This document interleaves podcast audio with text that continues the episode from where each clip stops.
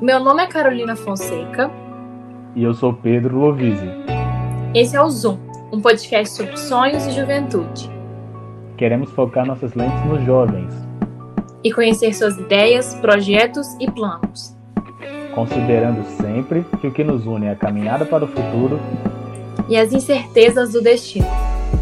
Seja muito bem-vindo e bem-vinda. Transformação, empoderamento e empatia. É assim que a convidada de hoje descreve literatura. Ela tem 24 anos, é formada em jornalismo e é editora de livros. Produz conteúdo na internet, tem um blog literário e um canal no YouTube.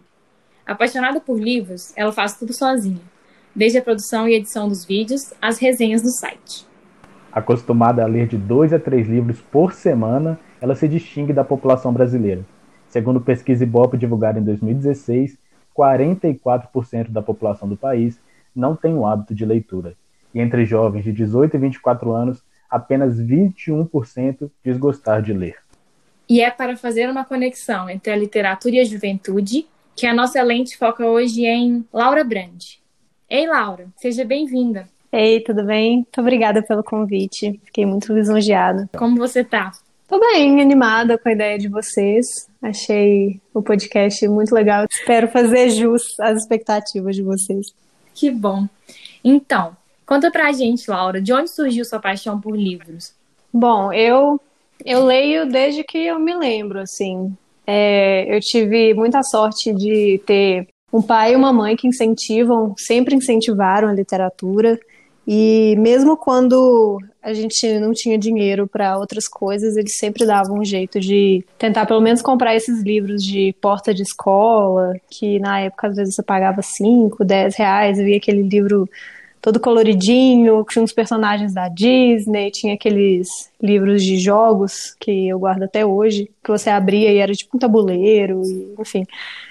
É, então, desde sempre eu leio, assim, desde que eu me lembro. E eu sempre li, mas eu não era apaixonada assim por livros, de ler vários livros de uma vez. Eu lia porque eu gostava, mas não era como hoje. Aí eu lembro que até na, na época da escola eu não gostava dos livros que, que eram indicados na escola. Isso também é, é outra coisa. Eu sempre fui meio contra os livros que eram adotados é, em escola, então foi mais por causa dos meus pais mesmo. Mas eu não vou mentir, assim, tem muita gente que esconde isso, mas eu não vou mentir que depois de Crepúsculo mudou completamente assim minha vida literária. Eu comecei a, eu já lia, só que depois de Crepúsculo eu descobri que eu era completamente alucinada com, com livros. E aí eu comecei a procurar cada vez mais e aí chegou em hoje de tentar ler quando dá, né? Uns dois livros por semana, três livros por semana, mas a literatura sempre foi uma referência assim para mim. Meus pais eles sempre leram bastante. Meu pai, desde que eu me lembro assim, tinha caixas e caixas de livros e ou que ele pegava emprestado ou às vezes leitura obrigatória de faculdade da época dele. E à medida que eles foram ganhando um pouco mais de dinheiro, eles começaram a comprar cada vez mais livros, então sempre tive como referência uma mini bibliotecazinha no escritório de casa. É, meu pai ele sempre gostou muito de ler ficção histórica e livros de não ficção, e minha mãe ela sempre gostou de ler muito romance e romance policial, assim, livro de suspense, ela sempre gostou. Então, sempre tive livros assim e autores de referência mas eu fugi um pouquinho do, do padrão deles. Eu fui, comecei no romance e um pouquinho de fantasia, mas mais romance mesmo. Aí a partir daí surgiu o Crepúsculo, né? E o resto, para mim, é história. Ô, Laura, e talvez pelo seu gosto de histórias, algo também que eu e a Carol a gente compartilha, você escolheu fazer o jornalismo. E uhum. Como que foi essa decisão, assim? O jornalismo foi por causa disso mesmo? Foi por, pelo gosto da história? Foi. Eu até, sei lá, o segundo ano do ensino médio, eu não fazia ideia do que, que eu ia fazer na faculdade. E aí foi chegando no ensino médio, foi batendo aquele desespero de não saber o que fazer, porque para mim nada prestava, assim, combinava comigo. É, e aqui no Brasil a gente tem essa cultura né, da, da faculdade, de você conseguir só ser alguém, assim, depois que você escolhe um curso e forma, né, um, tem um ensino superior. E aí foi me batendo desespero, e eu lembro que no segundo ano o colégio meio que obrigou todo mundo a ir na PUC aberta. E aí, quando eu cheguei na PUC aberta, dos estandes, todos muito bem montados, e aí eu passei na frente de um que tinha umas câmeras antigas, tinha uns jornais impressos, assim, e aí eu olhei, o ah, que, que é isso aqui? Porque eu gosto muito de fotografia também. E aí eu vi o jornalismo, eu falei, olha, isso aqui é uma profissão. Porque assim, eu sempre via, sei lá, William Bonner no Jornal Nacional, mas eu nunca pensei, poxa, tem uma profissão ali por trás disso, esse trabalho ali é uma profissão. E aí eu fui conversar com a pessoa que estava lá, é, que eles pegam uns alunos, né, para ficar falando, fazendo propaganda do curso e tal. E aí a pessoa foi me explicando, falando, ah, você vai escrever muito, você vai ter que ler muito. E aí eu falei, opa, acho que encontrei alguma coisa. E eu sempre gostei muito de escrever também, essa coisa é, de Laura. gostar de. Pode falar. E, e, é nesse caso, assim, a gente fica curioso, porque você entra no, na faculdade de jornalismo no primeiro semestre de 2015. Mas em dezembro de 2013 você criou o seu blog, que é o Nostalgia Cinza. Exatamente. É, eu comecei com o, o, blog, assim, eu passei por muita das, muitas das redes sociais, assim, é, da internet, então eu tive Orkut, assim, na época que Orkut era por convite, eu tive Tumblr, eu tive, enfim, todas essas redes sociais que dava para compartilhar algum tipo de texto, assim. E aí eu escrevia no Orkut fanfic, mas eu sempre compartilhava coisas de livro que eu lia, Tumblr a mesma coisa, e aí eu sentia a necessidade de ter um lugar para falar, postar meus textos, postar, enfim, coisas que, que eu quisesse escrever, mas também para falar de livros, que faziam tanto parte assim da minha rotina. E aí eu fui, eu entrei até um pouquinho tarde no Blogger, porque já tinha começado aquela onda, né, do, do Blogspot. E aí foi em 2013, foi inclusive no, no final do segundo ano, É, que aí eu pensei, ah, vou, vou criar um negócio aqui, que uma plataforma que tivesse uma facilidade, assim, que fosse útil para postar texto. Eu queria essa coisa do texto. E aí juntou, acho que esse gosto de contar história. Pois é, e do, do blog você foi até editora, né? Assim, você foi da pessoa que escrevia sobre livros na internet e chegou à editora. Quando a gente conversou antes, você falou a dificuldade de entrar no mercado editorial, né? Dessa necessidade de contato e de que, assim, uhum. requer experiência, mas você precisa de experiência para entrar no trabalho, mas assim, como você vai adquirir experiência sem ser contratado, né? E como é que foi assim uhum. esse processo? Conta um pouco pra gente. É, quando eu entrei na faculdade, eu entrei por essa coisa, né, de sempre ter um, um apreço por contar e escrever e ler histórias, mas eu não sabia muito bem o que fazer com isso, porque, assim, logo no primeiro semestre eu já percebi que eu gostava de escrever reportagem, mas eu não queria ser repórter, não era uma coisa assim. E aí eu fui começando a, a perceber, é, na faculdade mesmo, quando alguém vai. Não, não foi nada específico, assim, mas alguém foi falando de o editor tal, a editora tal, e eu sempre, por gostar de ler, eu, eu prestava atenção nas, nas editoras, né, no símbolo das editoras. E aí, quando eu estava na faculdade, eu pensei, ó, não vou ser repórter. Quem sabe eu, eu não posso trabalhar publicando os livros que eu tanto gosto de ler. Só que em Belo Horizonte já é meio complicado. O mercado já é meio complicado de entrar, porque não é um mercado muito não são muitos profissionais e não são muitas editoras e entra muito nisso que vocês falaram no começo da, da literatura no Brasil, então já é um, um mercado meio enxuto. E aí morando em Belo Horizonte, isso já é mais complicado, porque as grandes editoras estão Rio São Paulo, né, nesse eixo aí. Aí eu pensei, putz, como é que eu vou fazer? Porque não dava para eu fazer. Eu via várias vagas de estágio na Companhia das Letras, mas São Paulo, não ia eu não ia mudar de cidade por causa de um estágio, sabe? Não tinha condição nenhuma de fazer isso. Aí eu fui, assim, dando a cara a tapa, sabe? Eu fui fazendo cursos online. A gente tem vários cursos online por aí. Eu fui lendo muito, que a gente tem vários sites, é, tanto internacionais quanto aqui no Brasil, o Publish News, por exemplo. E aí eu fui tentando me especializar assim por conta própria, porque eu até cheguei a olhar no primeiro ano da faculdade fazer talvez produção editorial, mas pelo menos na época que eu olhei, é, não tinha. E porque eu acho que o Cefet abriu recentemente, não sei exatamente quando, mas não tinha na, na época que eu entrei na faculdade. E aí eu fui especializando por conta própria, e até que chegou um, ponto que eu estava fazendo um dos cursos, era um curso sobre pequenas editoras, assim. E eu fui mais para. Porque tinha muita parte da administrativa, financeira, eu queria aprender um pouquinho de tudo, assim. E aí, um dos entrevistados estava na frente de uma janela que era. Eu pensei, eu falei, isso é a Praça da Liberdade. Como, é, como assim tem alguém aqui em Belo Horizonte? E aí eu fui olhar e era o, o Gustavo Abreu, que é o editor-chefe da, da Letramento, e aí eu fui pesquisar letramento no, no Google, achei o site, vi uns livros legais, achei o Facebook, e eu vi que eles tinham publicado um livro do Galo que eu tinha, inclusive. E aí foi a primeira vez que eu não olhei um selo de uma editora, Aí eu mandei uma mensagem no, no Facebook da, da editora mesmo, me apresentando, falando: Oi, meu nome é Laura, é, eu gosto muito de trabalhar com livros, querendo entender como é que funcionava. Porque, beleza, eu estava fazendo curso, na teoria eu sabia como é que fazia um livro, mas na prática é outra coisa. E aí eu me apresentei, é completamente diferente, viu?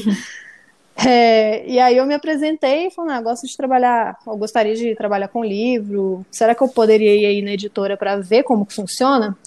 E aí eles estavam de mudança e aí me responderam: "Ah, agora não é possível, mas assim que a gente terminar a mudança, a gente te chama". Isso foi em agosto. E aí chegou em já em novembro e numa quarta-feira assim, o Gustavo mandou mensagem no Facebook falando: "Ah, você ainda quer trabalhar com livro? Bora conversar aqui". Eu falei: "Uai, já que insiste, né?" Aí mandei meu currículo e bati lá na porta do letramento. Isso foi quarta-feira e segunda-feira eu estava no meu primeiro estágio numa editora. Então foi bem assim, uma sorte e também de dar a cara a tapa mesmo, de é. ser abusada de mandar mensagem, falar oi, tudo bem? É aquela coisa, né, de aproveitar a oportunidade para já, né, já enlaçar ali, já aproveitar da sorte para ver uma oportunidade, né? E falando nisso, Exatamente. É, eu, ano passado, eu já até te seguia, na verdade, porque, se vocês não sabem, eu e a Laura trabalhamos juntas agora, eu sou a estagiária dela. E aí, ano passado, eu já te seguia e eu vi que você foi para Inglaterra, né? Fazer um curso lá. E assim, uhum. eu acho interessante essa coisa de, tipo, buscar conhecimento fora, porque, assim, aqui no Brasil tem essa.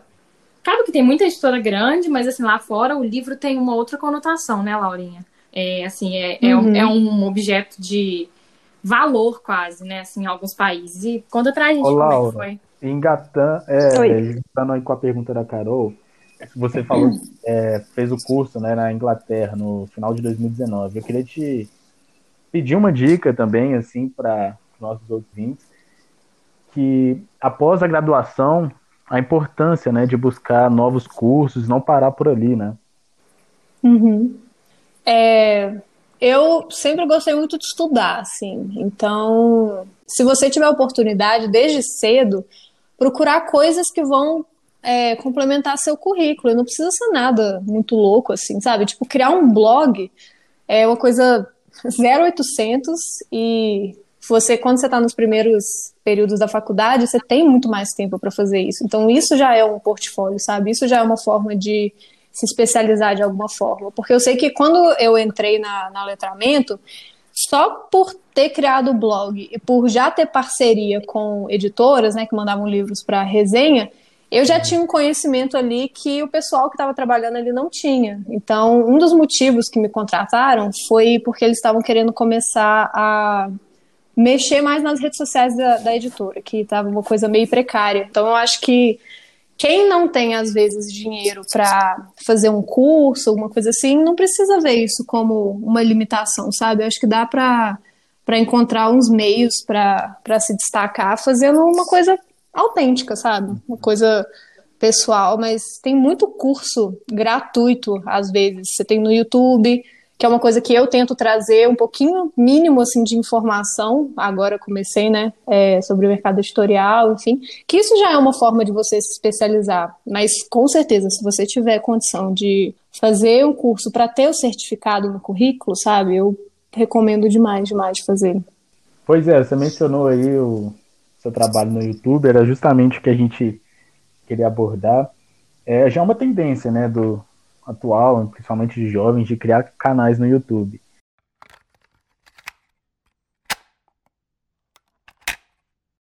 Oi gente, tudo bem? Aqui é a Laura e o vídeo de hoje ele é um pouquinho diferente, ele é mais uma conversa mesmo, porque a gente está começando o ano de 2020 e eu sei que no começo do ano muita gente faz metas de leitura, projetos de leitura e eu não sou diferente, eu também gosto de estipular metas, de imaginar 12 meses de livros pela frente. Confesso que eu fiquei sabendo desse termo booktuber, é, preparando assim para conversar com você. E uhum. explica pra gente assim, de onde surgiu essa vontade de criar um canal? Eu, eu, vi que você também chega a ter, chegou a ter falar da dificuldade que é de produzir um conteúdo de meio frustração, assim, né? Porque você produz, você cria o roteiro, e aí vai ver, tem poucas visualizações de vez em quando. Então, conta pra gente, assim, o que, uhum. que você, essa garra, assim, essa gana de continuar fazendo? Ó, oh, sim, eu, se eu fosse fazer, acho que coisa buscando, talvez, ou dinheiro, ou um sucesso. Eu acho que para começo conversando nem teria entrado no jornalismo, sabe? Mas isso é outra história. A gente concorda, a gente concorda com isso. Não, e ainda mais no momento que a gente está vivendo agora, assim. Então é uma tragédia. Mas eu. Não, demais, demais. Mas assim, eu tive a sorte de. O privilégio, na verdade, assim, de ter pais que poderiam me apoiar nas nas minhas escolhas, assim.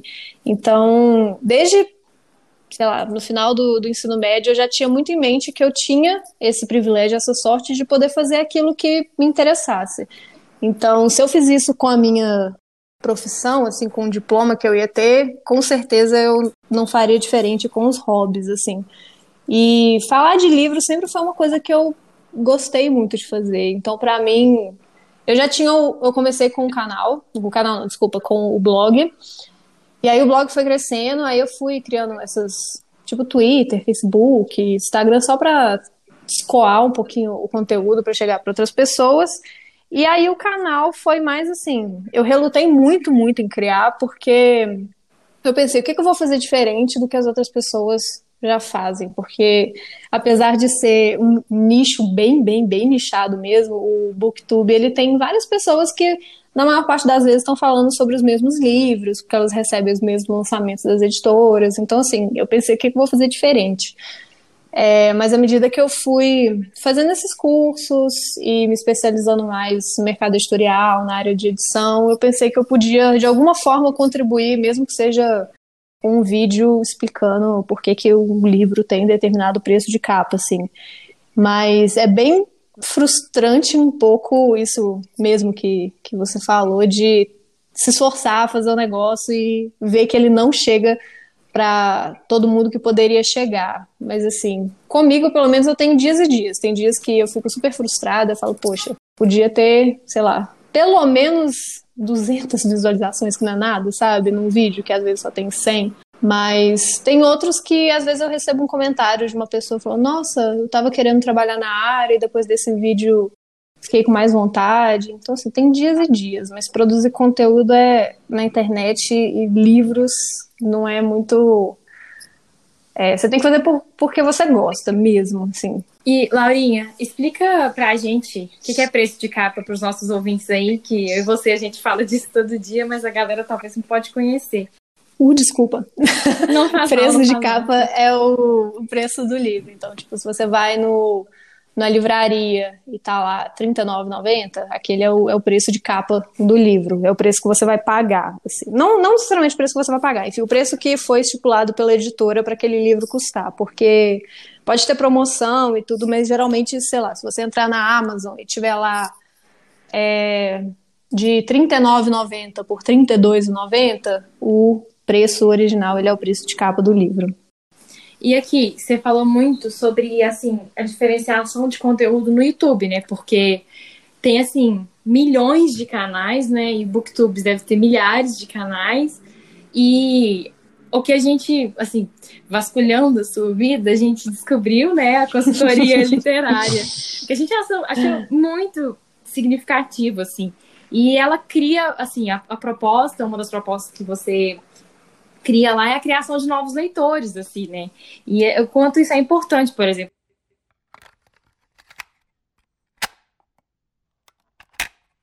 O vídeo de hoje, ele é um vídeo muito especial, porque ele é um projeto que eu tô pensando há algum tempinho, e sabe aqueles projetinhos que você se apega, que você cria um carinho, que você trata como se fosse um filho?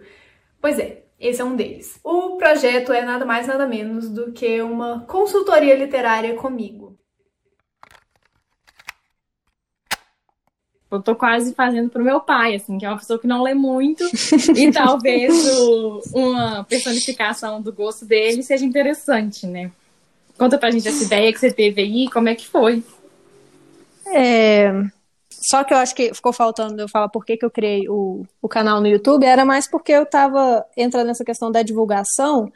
É, eu senti que cada vez mais as pessoas estavam procurando um conteúdo já, que já viesse mastigado. Então, até preguiça de ler post na internet as pessoas já estão, sabe? Eu pensei, ah, pelo menos um vídeo, de alguma forma, eu posso explicar algum assunto, falar de alguma coisa, e aí por isso que eu, eu expandi para o YouTube também, com esse propósito também de tentar fazer uma coisa diferente. Mas a consultoria literária, ela.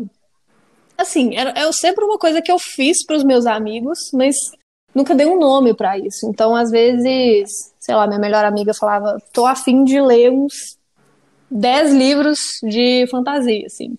Me indica alguma coisa boa? Aí eu já meio que indicava alguns livros, assim, de cabeça. Aí eu fui conversando com, com a minha melhor amiga e ela estava falando que ela queria voltar a ler mais, ela tinha esse objetivo de ler, chegar num ponto que ela pudesse ler qualquer livro que ela quisesse, porque ela gosta muito de ler, mas ela não tem tanto hábito de leitura como disciplina, assim, no, no dia a dia dela. E às vezes ela, ela gosta muito de fantasia, então às vezes ela pegava um, um, livro que tinha 700, 800 páginas, e como ela não tinha esse hábito de leitura, por mais que ela gostasse daquele enredo, ela não conseguia ficar naquele livro. E aí ela falou: ah, você não consegue fazer uma lista de livro para mim, para chegar no ponto que eu vou poder ler qualquer livro que eu quiser, de boas.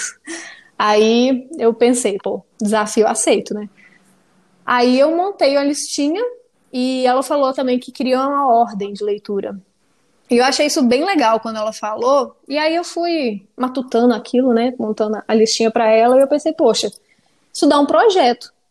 E aí eu comentei com ela, foi meio que uma troca de ideias, assim.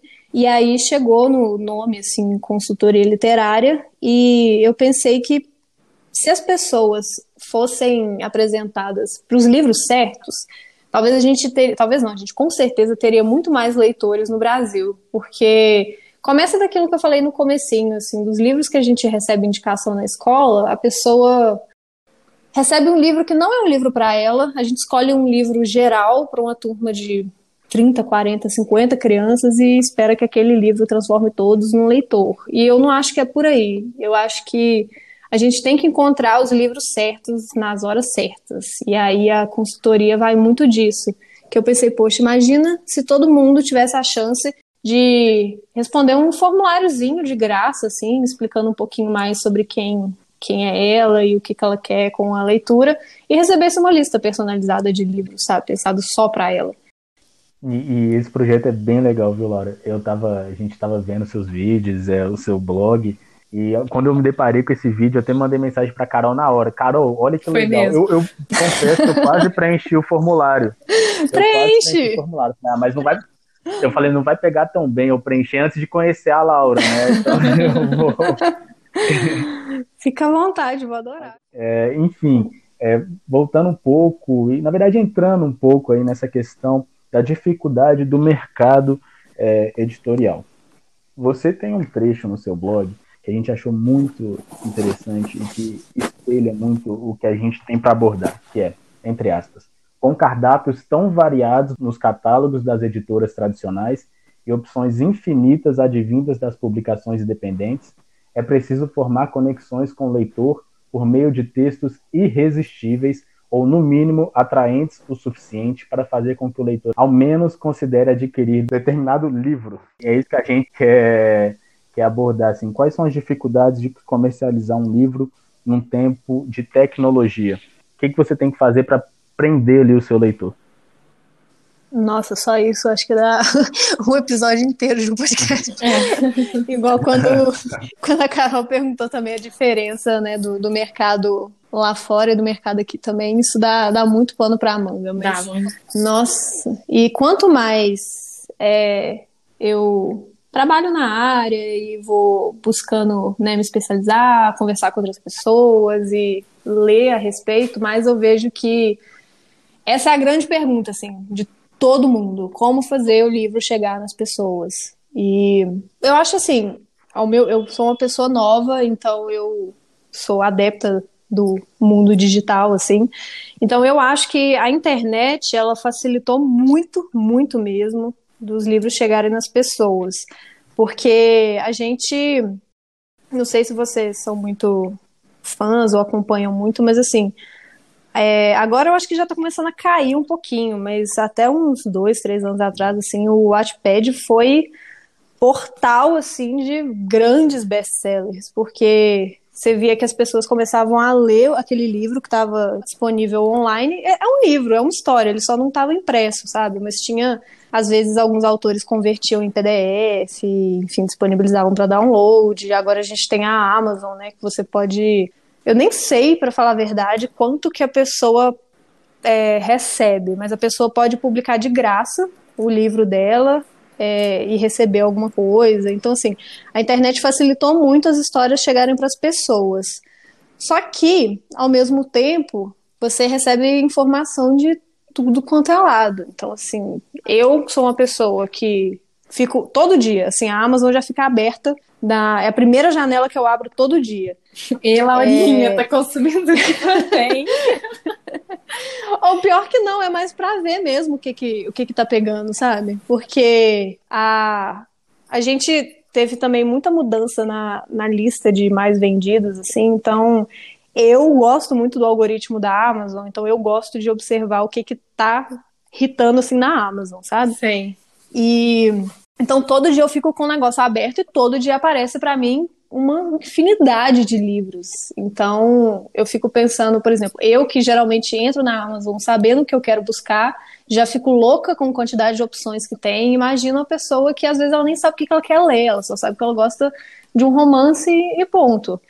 Então, é, é muito difícil para as editoras, principalmente as editoras menores e as editoras independentes, fazer esse livro chegar para a pessoa. Porque entra naquilo do, do algoritmo assim: é, se o livro não está fazendo sucesso, você muito possivelmente não vai ficar sabendo da existência dele. E para grandes editoras, assim, é muito fácil, né? Pagar para o Facebook impulsionar uma publicação, para um influenciador X falar do livro. Então, assim, é, é um paradoxo é bem, bem difícil assim chegar no, no meio termo. Pois é, e falando na Amazon, a Amazon vende desde, sei lá, suporte de sabonete para banheiro a livro, né? Então, assim, ela, vou falar aqui, mas ela é uma dominadora aí, né, do mercado. Ela chega já chutando a porta e vende de tudo. E assim, em competição em relação a editoras pequenas, no próprio site, né, e de livrarias pequenas, ela ganha com certeza, né, Laurinha? E agora na, na pandemia, agora nessa época que a gente está vivendo tão fora do contexto, ela domina mais ainda, né? O e-commerce e o marketplace vieram para ficar, né? E, sim, que impacto você acha que tem, assim, na, no mercado editorial? Eu sei que isso é muito amplo e dá, dá muito pano para a manga também, mas eu acho relevante falar. Ó, a gente já estava vendo há alguns anos, assim. É, eu lembro quando a Amazon chegou no Brasil, assim. É, não foi muito tempo, né? Tem poucos anos, eu não sei exatamente quando, mas foi, foi pouco tempo, assim.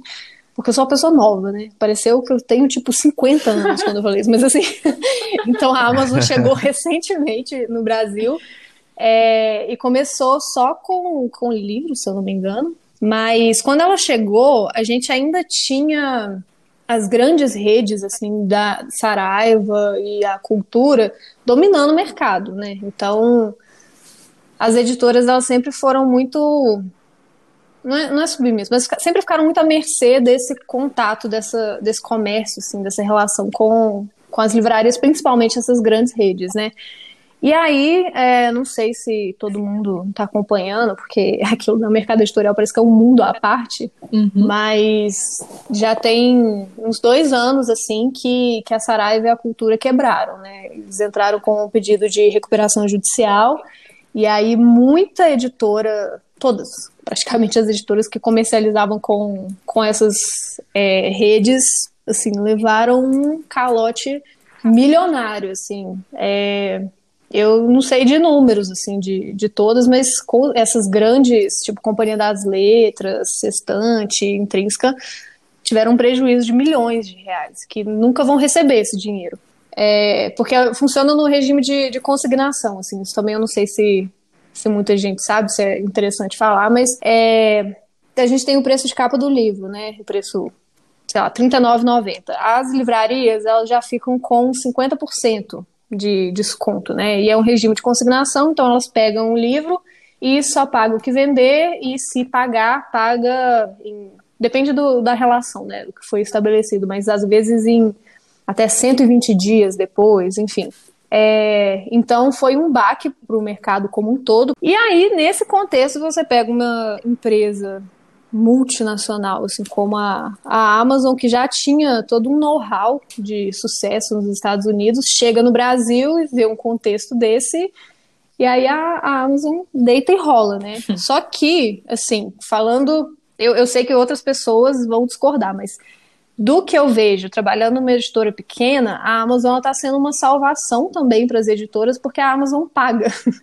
e a gente chegou no ponto assim, a Amazon compra o livro e ela paga já o livro. É, então, para a gente, por exemplo, na letramento, é sempre muito, muito, muito bom quando a Amazon faz um pedido de livro. E com o algoritmo dela, é bom que às vezes a pessoa compra um livro nosso, aí vai aparecer outros livros da letramento, outros livros com a mesma temática, enfim. Mas a Amazon, assim, ela você começa a entrar num problema também que lá fora, por exemplo, a, a Amazon, ela, o que está começando a fazer aqui, ela dita as regras, né? Então, você começa a entrar nesses, nesses problemas aí, né? De você cria um monopólio quase, e aí fica difícil competir para quem quiser, né? Fazer, quem for do varejo, quem quiser fazer o livro chegar para os clientes.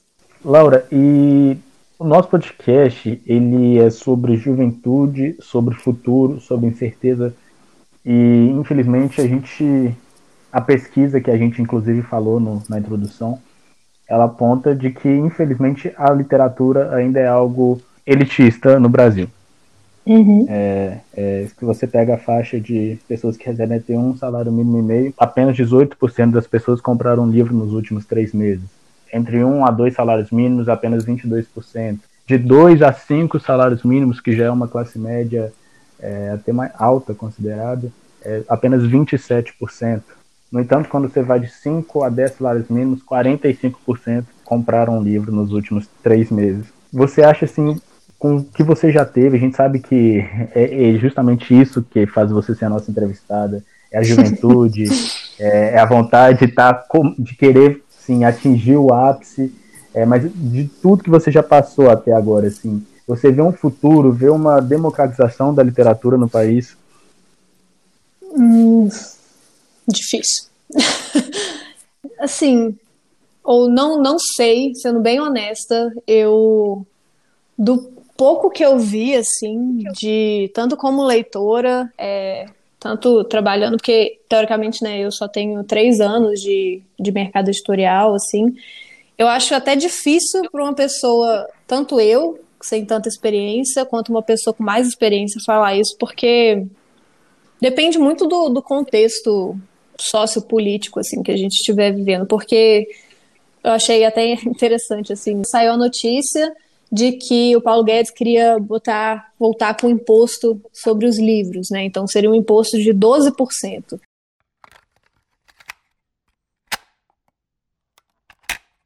Pela Constituição, livro não pode ser taxado, mas a contribuição sobre o consumo, essa sim, pode incidir. Editoras, entidades do setor livreiro e leitores de todo o país protestam contra a mudança que pode encarecer o produto e tornar a atividade das livrarias ainda mais difícil. Ou seja, o que, que isso significaria? O livro ficaria ainda mais caro. E o livro, assim, esse é um outro debate também que, que eu mudei um pouquinho minha opinião quando eu comecei a trabalhar com livro, que muita gente fala que livro é caro. É, é, o livro não é muito barato se você fizer a comparação né, com quanto ele significa dentro do salário mínimo, mas em compensação o livro também não é, um, não é visto como um produto que tem valor assim para grande parte da, da população. Então tem muita gente que prefere que fala que R$39,90, por exemplo, num livro é caro, mas a pessoa deixa R$39,90 num boteco, sabe? Todo final de semana. Então, isso também é, é outro debate, mas que eu não vejo é, acontecer tão cedo, porque a cultura não, não é uma prioridade no nosso país também, né? E quando a gente vinha de de um caminho assim que estava começando a, ter um incentivo mais para as questões culturais, para prêmios, para compras institucionais, que é uma coisa que salva muito as editoras. E a gente começa a entrar num, num contexto assim meio nebuloso, ao meu ver. Eu acho que a gente fica ainda mais distante de uma possível democratização da, da leitura, porque né? A gente já vê igual teve isso do, do imposto. Você tenta fazer o livro de alguma forma, mesmo com tiragens pequenas, né? Que a gente tem tiragens que lá fora, às vezes um livro já vai ser impresso de uma vez com 10 mil exemplares no mínimo. Aqui a gente, se imprimir mil livros é, é muita coisa, e aí isso impacta no preço do livro, no preço que vai chegar para a pessoa. Então eu acho muito difícil mesmo falar, assim, eu não nem me arriscaria a falar se, se eu vejo um futuro mais favorável à democratização da, da literatura, porque eu não sei como que, que a gente, como sociedade, vai, vai lidar com, com o livro chegando para as pessoas e, enfim, não sei se ficou meio confuso meu, meu raciocínio. Não, deu para deu para entender bem, assim, a gente, eu pelo menos concordo muito que eu não, não sei como é que vai ser os próximos anos em relação à cultura, assim, porque eu concordo que a gente está vivendo um tempo meio nebuloso para ela, né? Tá muito de escanteio uhum. agora. E, Laurinha, você falou sobre a sobre o preço do livro, né? E, assim, eu estagiei numa editora e entrei em contato com o mercado editorial agora, mesmo sendo uma leitora desde a adolescência, e eu vejo o quanto eu uhum. não sabia sobre a produção do livro. E que o quanto o senso comum não sabe e muitas vezes isso impacta na visão que eles têm do preço do livro.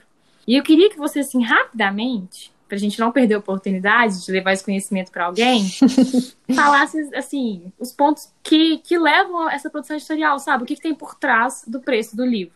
Oh, inclusive, provavelmente quando esse podcast for ao ar, já vai estar esse vídeo que eu explico, inclusive, porque essa semana que a gente está gravando, eu vou. O próximo vídeo é justamente explicando é, como a gente chega num preço de capa de um livro e falando um pouquinho de direitos autorais de, de autores. Mas vou falar resumidamente, então. Eu vou deixar o link do seu é, canal na descrição, tem... beleza? Muito obrigada.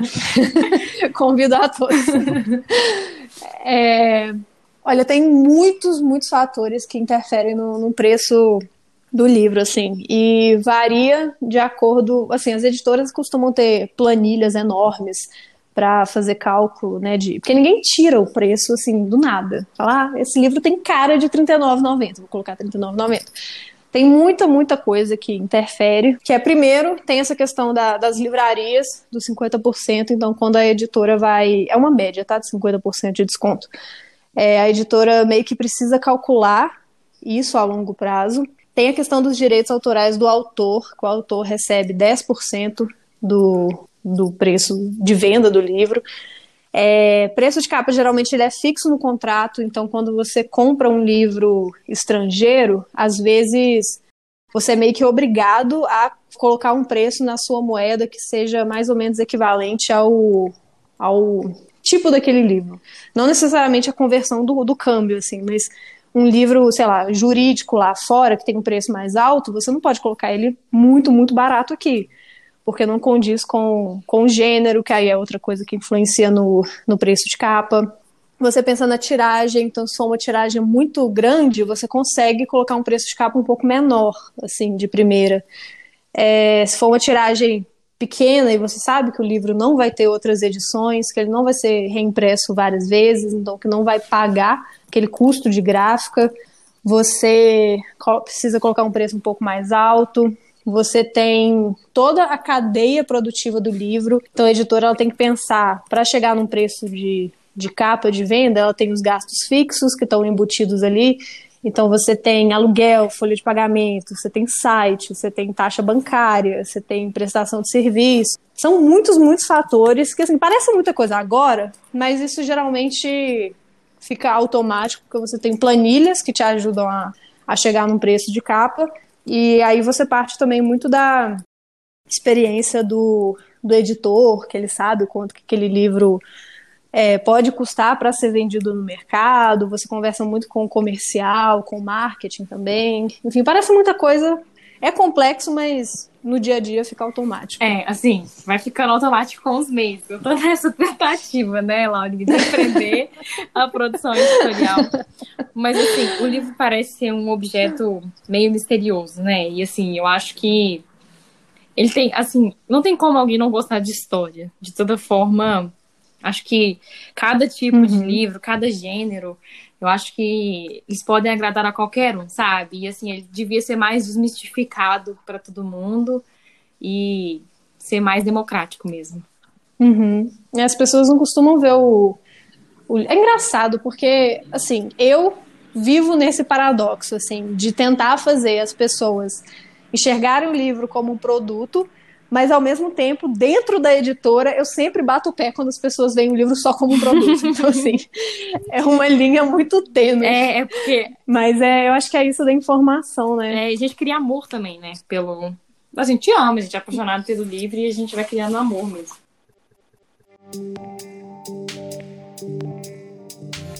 Para encerrar, a gente criou o quadro A Pergunta Zoom, que a gente vai te fazer três perguntas que fazem uma conexão entre o passado, o presente e o futuro, que é um dos principais pontos, é o nosso ponto de, de debate aqui no podcast. A primeira é: qual seria a sua maior diferença se você tivesse nascido na época dos seus pais? Eu, eu não sei se eu vou pegar a Laura com a personalidade de hoje. Eu tentaria trabalhar com livros e eu acho que talvez eu teria pego uma, uma era assim de ouro do, do mercado editorial, não sei, é uma impressão que eu tenho. Numa explosão de livros feministas e o pensamento feminista lá, né, na segunda onda, então eu acho que eu pessoalmente, se eu pudesse, né, ter a chance de trabalhar com na época dos meus pais com livros, eu acho que seria seria essa a principal diferença, assim. E quem é o seu ídolo? Nossa. uhum. Nossa. eu falar honestamente que eu, que eu não sei, assim, tem pessoas que, que eu gosto muito, assim, de acompanhar o trabalho. Sei lá, você pega... Ai, não sei, que é muito difícil. Ah, vai, sei lá, no nível pessoal, assim, eu sou muito fã da, sei lá, Cristina Aguilera, assim, eu sou louca pela Cristina Aguilera. É. Não tem nada a ver com o que a gente falou o podcast inteiro, mas assim, é a primeira pessoa que me vem na cabeça. E, Laura, essa pergunta eu acho que não podia faltar, assim, já de um podcast que fala de juventude e futuro. Onde que você se vê daqui cinco anos? Putz, Acho que vocês podiam mudar o nome desse quadro aí de tipo terapia. uh, nossa, daqui a cinco anos tá. Ai, que medo do que eu vou falar. Medo das coisas voltarem para mim, sabe? Tá, eu tenho. eu tenho vontade de estar. Eu quero muito estar trabalhando com, com livros só assim, projetos que eu gosto, que eu acredito, poucos livros no ano, então não o ritmo frenético que, que a Carol tá começando a ver aí. É, eu, para quem me acompanha assim nas redes pessoais, assim, no, no Instagram, no Twitter, eu tô aí num caminho muito forte de autoconhecimento com yoga, enfim, com essas terapias holísticas, então eu não me vejo parando com isso. Então, sei lá, acho que daqui a uns cinco anos, se tudo der certo, eu vou estar trabalhando, sei lá, com em uma editora de nível médio, assim, mas também muito focada nesse outro lado pessoal, assim. Eu torço muito por você, Laurinha. E eu te agradeço pela sua presença aqui hoje. É, muito obrigada por toda a atenção e toda a dedicação na nossa conversa. E é isso, valeu mesmo. Ah, eu que agradeço, muito gostoso. da, esse tipo de conversa que a gente tem é tomando café. é meio difícil, assim, delimitar muito, mas espero que, que tenha dado para, sei lá, pegar alguma coisa e enfim, que tenha sido proveitoso para quem estiver escutando Eu e para vocês. Eu espero que assim muitas pessoas gostem dessa conversa, que foi muito gostoso pra gente. Foi ótimo. E que a gente possa trombar em outras vezes, em outras plataformas, outros episódios. Vamos ver o que vai rolar, né? Você conhece alguém com uma trajetória em projeto pessoal da hora? Indica pra gente lá no nosso Instagram, arroba Zoom Podcast. Tchau! Até logo!